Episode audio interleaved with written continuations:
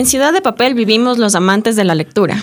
Los que no son muy cercanos a los libros. Los que tienen libros sin terminar. Los que leen un libro cada semana. Los que leen un libro al año. Los que no han leído hace mucho tiempo. Y los que quieren empezar a leer. Soy Gabriel Flores. Y yo, Gabriela Castellanos, y les invitamos a unirse a nuestro Club de Lectura, el primer podcast literario producido por un diario ecuatoriano. Creamos este espacio para compartir con ustedes lo que más nos gusta. Los, libros.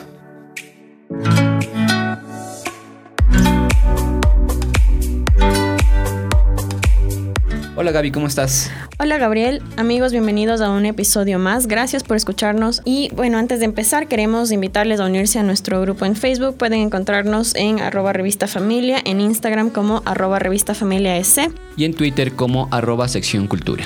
Y bueno, hoy no venimos a discutir precisamente sobre el libro del mes, pero les recordamos que estamos leyendo Kentucky's de la escritora argentina Samantha Schweblin y el próximo episodio será sobre este tema, pero por ahora les recordamos que nos pueden compartir sus impresiones del libro y las leeremos en el siguiente podcast. Así es, Gaby. Hoy en Ciudad de Papel estamos aquí para hablar de un tema que se ha discutido eh, mucho estas semanas en el país pero creemos que no lo suficiente.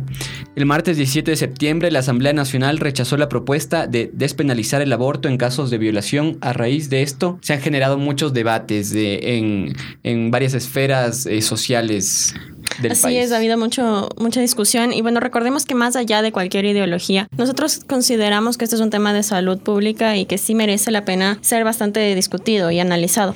Eh, recordemos un poco, bueno, en un video publicado por El Comercio que se difundió en redes sociales, se hace eco de algunas cifras oficiales del INEC eh, sobre las niñas y adolescentes que se convirtieron en madres en el 2018, obviamente todas producto de violación. Según el INEC, seis niñas de 10 años fueron madres. Lo mismo ocurrió con 11 niñas de 11 años. Con 61 niñas de 12 años. Con 418 niñas de 13 años. Y con 1.593 niñas de 14 años. Entonces, como vemos, es una problemática bastante preocupante y por esto quisimos cuestionarnos un poco sobre dónde está la literatura en este tema, ¿no? De qué habla la literatura sobre este tema y cuáles son los libros que abordan estas situaciones. Entonces, podemos empezar hablando con el tema de la violación porque este es uno de los. Sí, sí, es interesante, Gaby. Eh, lo, lo, que estás diciendo, la literatura siempre abre puertas y creemos que en este caso la literatura también nos puede servir para abrir puertas a un debate, para tener un conocimiento más amplio fuera de cualquier eh, ideología, como lo dijimos anteriormente, sobre cuál es la situación real eh, de las personas, de las mujeres que son violadas y de las niñas y jóvenes que tienen que convertirse en madres de forma prematura. Así es. Yo recuerdo uno de los primeros libros que leí que toca el tema de la violación es Yo sé por qué el pájaro enjaulado canta de la escritora afroestadounidense Maya Angelou. Es un libro que yo leí en el colegio. Y en este, en este texto la escritora eh, relata varios episodios de su vida, unos más alegres, otros más oscuros. Y eh, cuenta que en los primeros años de su vida ella vivía entre Arkansas y Missouri y luego de que sus padres se separaran, le enviaron a ella y a su hermano a la casa de su abuela. Cuando ella regresó, eh, a vivir con su mamá, fue violada cuando ella tenía ocho años. Terrible. Entonces, bueno, ella le contó lo que había ocurrido a su hermano y él le contó al resto de la familia y, bueno, el, la persona que, que la agredió tuvo únicamente una pena de un día de cárcel. Para que veas lo, lo, terrible de la situación. Muchos de esos casos quedan en la impunidad porque precisamente eh, los agresores eh, son los, los familiares, las personas cercanas a, a las niñas y adolescentes. Y de hecho te cuento que este libro tuvo 39 prohibiciones y acusaciones públicas en librerías y escuelas desde su publicación y en 1983 por su contenido sobre racismo, sexualidad y violación. Ha tenido también mucha polémica en Estados Unidos por estar en la lista de lecturas de los colegios. O sea, que es un libro que, que tuvo mucha censura. Claro, hay, hay personas, sobre todo eh, que personas que anteponen sus, sus ideologías, sus creencias y que no, no, están abiertas ni siquiera a darse la oportunidad de reflexionar sobre este tema. Lo que me planteas, lo, lo que plantea este libro eh, me, me, parece un poco atroz, ¿no? Que una niña, o sea, que una niña de, de 8 años sea abusada. Pensemos un poco en, en, en las consecuencias eh, físicas y, psicológicas, que tiene, que, tiene, que tiene una niña de 8 años que, que fue violada cuál, ¿Cuál va a ser su vida luego? Claro, ¿no? Y ella, eh, bueno, Maya Angelou en muchas entrevistas dijo después que este fue un hecho que le marcó el resto de su vida a la final. Entonces yo creo que eso es algo que, que probablemente muchas niñas, muchas adolescentes, muchas mujeres que han sido víctimas de eh, cualquier tipo de abuso sexual pueden identificarse, ¿no? Sentir que esto es un acontecimiento que definitivamente te puede marcar. Yo, eh, por mi parte, quería hablarles sobre mm, un libro que se ha convertido en una lectura indispensable en los últimos años y es el de El cuento de la criada de la escritora canadiense Margaret Atwood, que precisamente hace una semana sacó la secuela de este libro que se llama Los Testamentos, que eh, amigos que ustedes nos están escuchando ya pueden conseguirlo en las librerías de acá en el Ecuador. Eh, fue publicada bajo el sello de Salamandra. Y este libro, el que les menciono, eh, El cuento de la criada, el contexto de este libro es una república que se llama Gilead. En esta república viven las criadas. Las criadas son mujeres cuya única finalidad en la vida es procrear. Imaginémonos por un momento a qué nivel de normalización llegó el abuso a las mujeres en este mundo distópico que nos plantea Atwood para que las mujeres eh, lo, único, para que, lo único que sirvan las mujeres es para, para, ser, para ser madres y madres de hijos que ni siquiera se van a quedar con ellas porque estos, estos bebés eh, son arrebatados y son entregados a las clases altas de, esta república. Hay, hay, un, hay un pasaje del libro, eh, como te comenté antes de empezar el, este, este episodio, Gaby, que me gustaría leerlos, leerlo de manera textual a los amigos que nos están escuchando, porque me parece que ejemplifica un poco este tema que les mencioné sobre la normalización y lo lo complicado que es normalizar la violencia, lo, lo, duro que es eh, que, en una, que una sociedad normalice la violencia eh, contra las mujeres. En, un pasaje del libro, Margaret, uno de los personajes, eh, dice lo siguiente, tenemos prohibido estar a solas con los comandantes. Nuestra misión es la de procrear. No somos concubinas, ni geishas, ni cortesanas. Al contrario, han hecho todo lo posible para apartarnos de esa categoría. No debe existir diversión con respecto a nosotros. No hay lugar para la que florezcan deseos ocultos. Los favores especiales están vedados tanto para ellos como para nosotras. No hay ninguna base en la que pueda asentarse el amor. Somos matrices con patas. Eso es todo.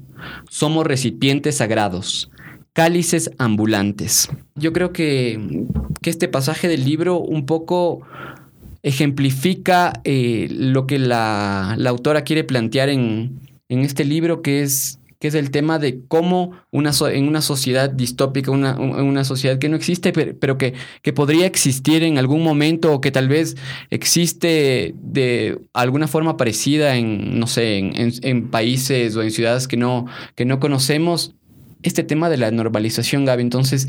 Llega un punto de, deshumanizar, ¿no? A la final a las mujeres y utilizarlas únicamente, como, como dices tú y como, como leíste en el pasaje de, de este libro, son matrices. Son únicamente... Son objetos desechables. Son objetos desechables. Y, y, bueno, eso no sé si, si te llama a ti la atención tanto como a mí. Eh, ¿Cómo se ha convertido ahora las, en las redes sociales un poco en, la, en, las calles, en las protestas que ha habido en, en los últimos días a raíz de, del tema de la asamblea? Esto que dicen, ¿no? Las, las mujeres que defienden también el, la, despenalización del aborto y es que eh, la maternidad tiene que ser deseada.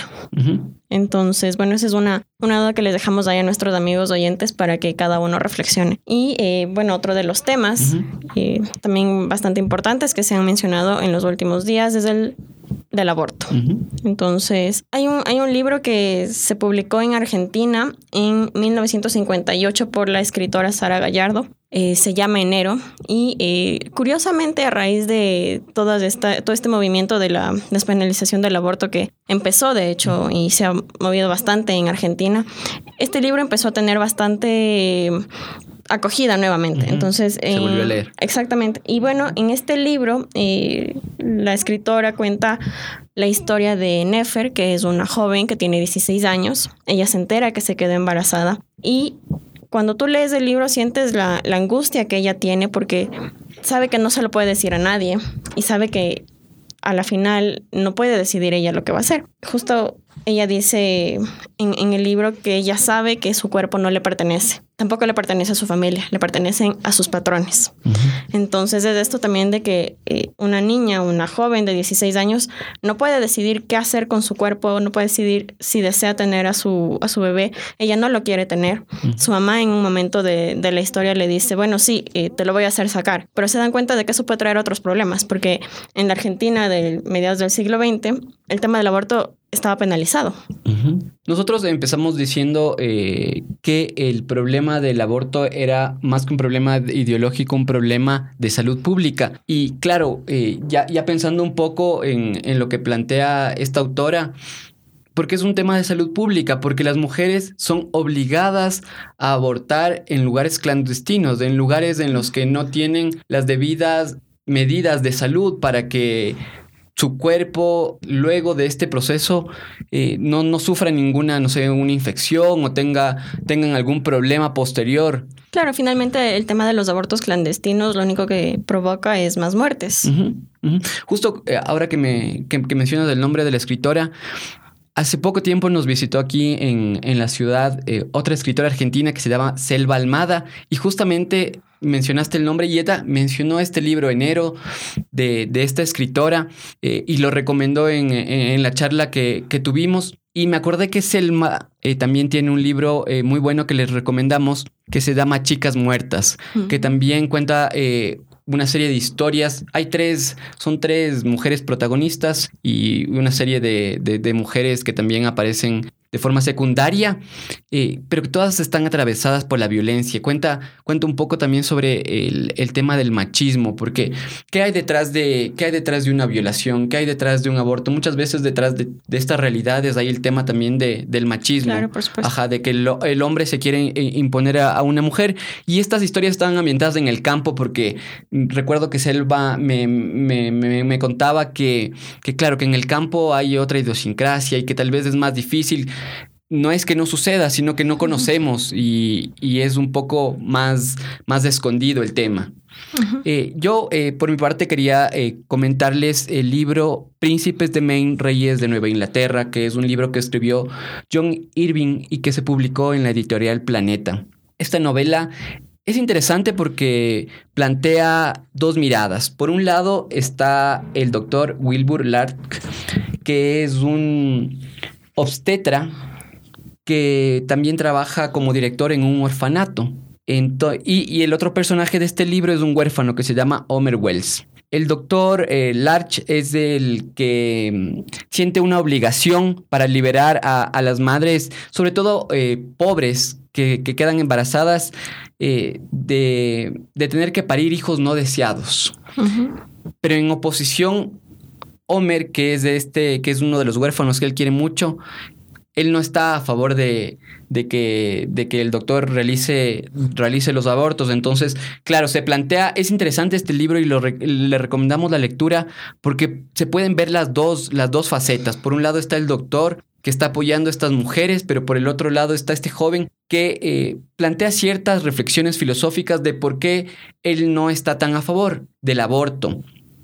Y en, en esta novela eh, también pasa algo de lo que ya mencionamos, que es el tema de, de la clandestinidad que en, en, relación al aborto, porque en un, en un pasaje del, de la historia el doctor tiene que acompañar, trata de dejar de hacer este, estas actividades y acompaña a una mujer a un lugar que realmente es un tugurio. Uh -huh. Entonces él también se empieza a cuestionar. Eh, y claro, como lector uno dice, a ver, ¿cuál es la solución ahí? Que la mujer tenga la posibilidad de decidir nuevamente eh, si quiere tener ese hijo o no y que lo haga en unas condiciones sanitarias adecuadas. Uh -huh, uh -huh. Exactamente. Y, y, bueno, es algo que hemos visto un poco también en, en, los libros que les hemos mencionado, y es que muchas veces las víctimas son eh, no solamente mujeres adultas, sino niños, y esto es uh -huh. realmente preocupante. Entonces, eh, otro tema del que quería hablar es eh, dónde está el, el abuso sexual en la literatura infanto-juvenil. Entonces, una de las cosas que me, me, puse a cuestionar y empecé a pensar es sobre si se debería censurar o no los libros que, que hablan sobre estos temas que sí son bastante complicados, ¿no? Claro, cómo abordar ¿Cómo abordarlo este tema con un niño. Claro, porque, bueno, sabemos que hemos visto en las noticias muchas veces esto de que en las mismas escuelas, en las familias, se dan todo este tipo de situaciones de acoso, de violaciones, y a veces los niños no hablan, a veces los niños ni siquiera saben, tienen miedo, se sienten amedrentados, entonces... Amenazados, hay, hay gente que les amenaza. Claro, por supuesto. Y finalmente yo creo que la literatura, una de las cosas que hace es eh, abrirte esta ventana para eh, también no sentirte tan solo a veces, Ajá. ¿no? Y tal vez Moverte identificarte. espejo, ajá.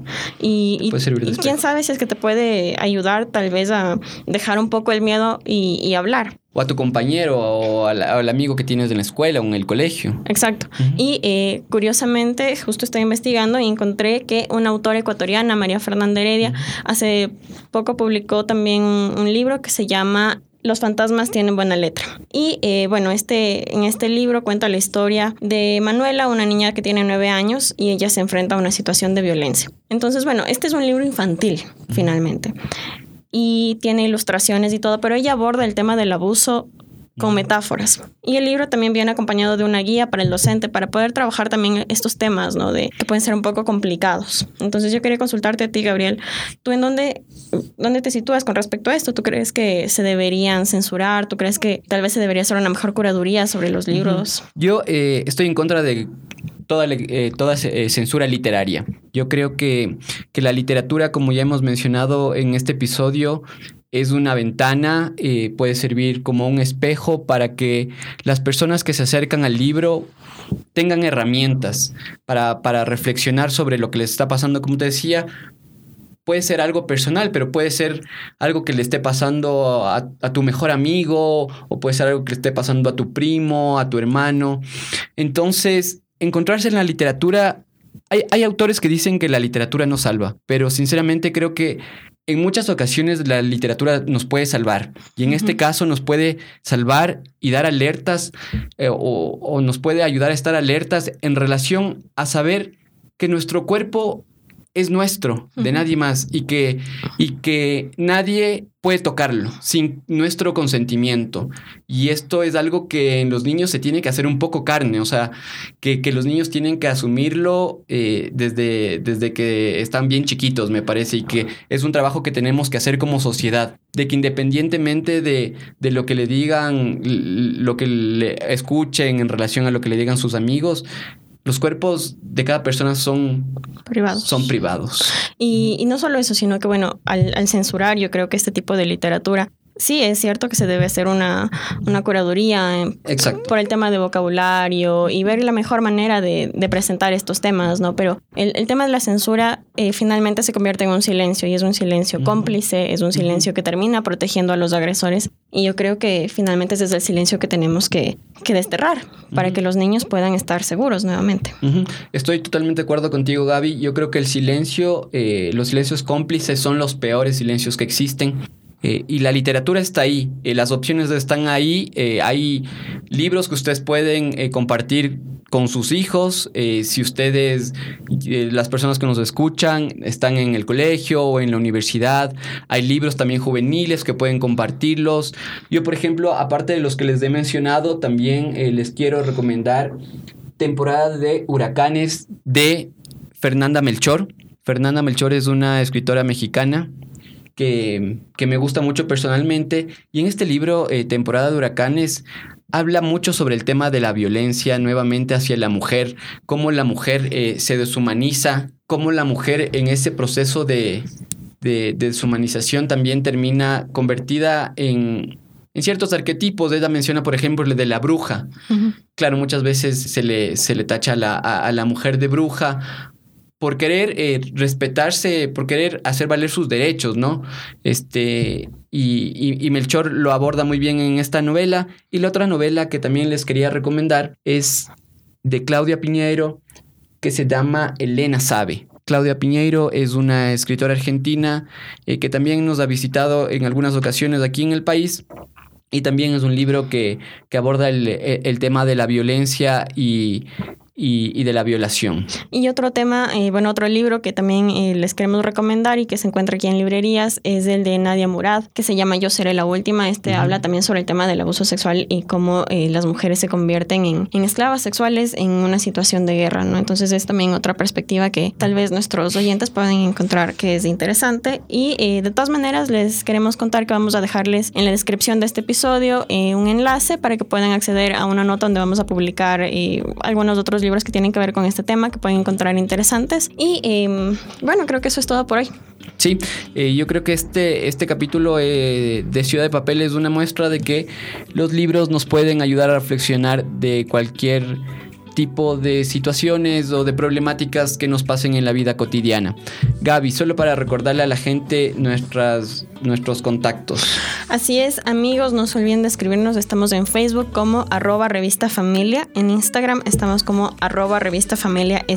Y en Twitter como arroba sección cultura. No se olviden que eh, en este mes estamos leyendo Kentucky's de la escritora argentina Samantha Shevlin. Nosotros ya tenemos un poco eh, las ideas de, de, qué vamos a hablar en el siguiente episodio. Eh, por mi parte, solo les voy a decir que me está asustando un poco el, rumbo que va, va, tomando la, historia. Ajá, estamos con paranoia tecnológica, pero no, este, acompáñenos, la gente que todavía no se ha sumado a la lectura, están a tiempo, el libro está en librerías eh, locales, nos pueden acompañar en, en la lectura durante todos estos días hasta final de mes. Así es amigos, entonces les dejamos y nos vemos la próxima.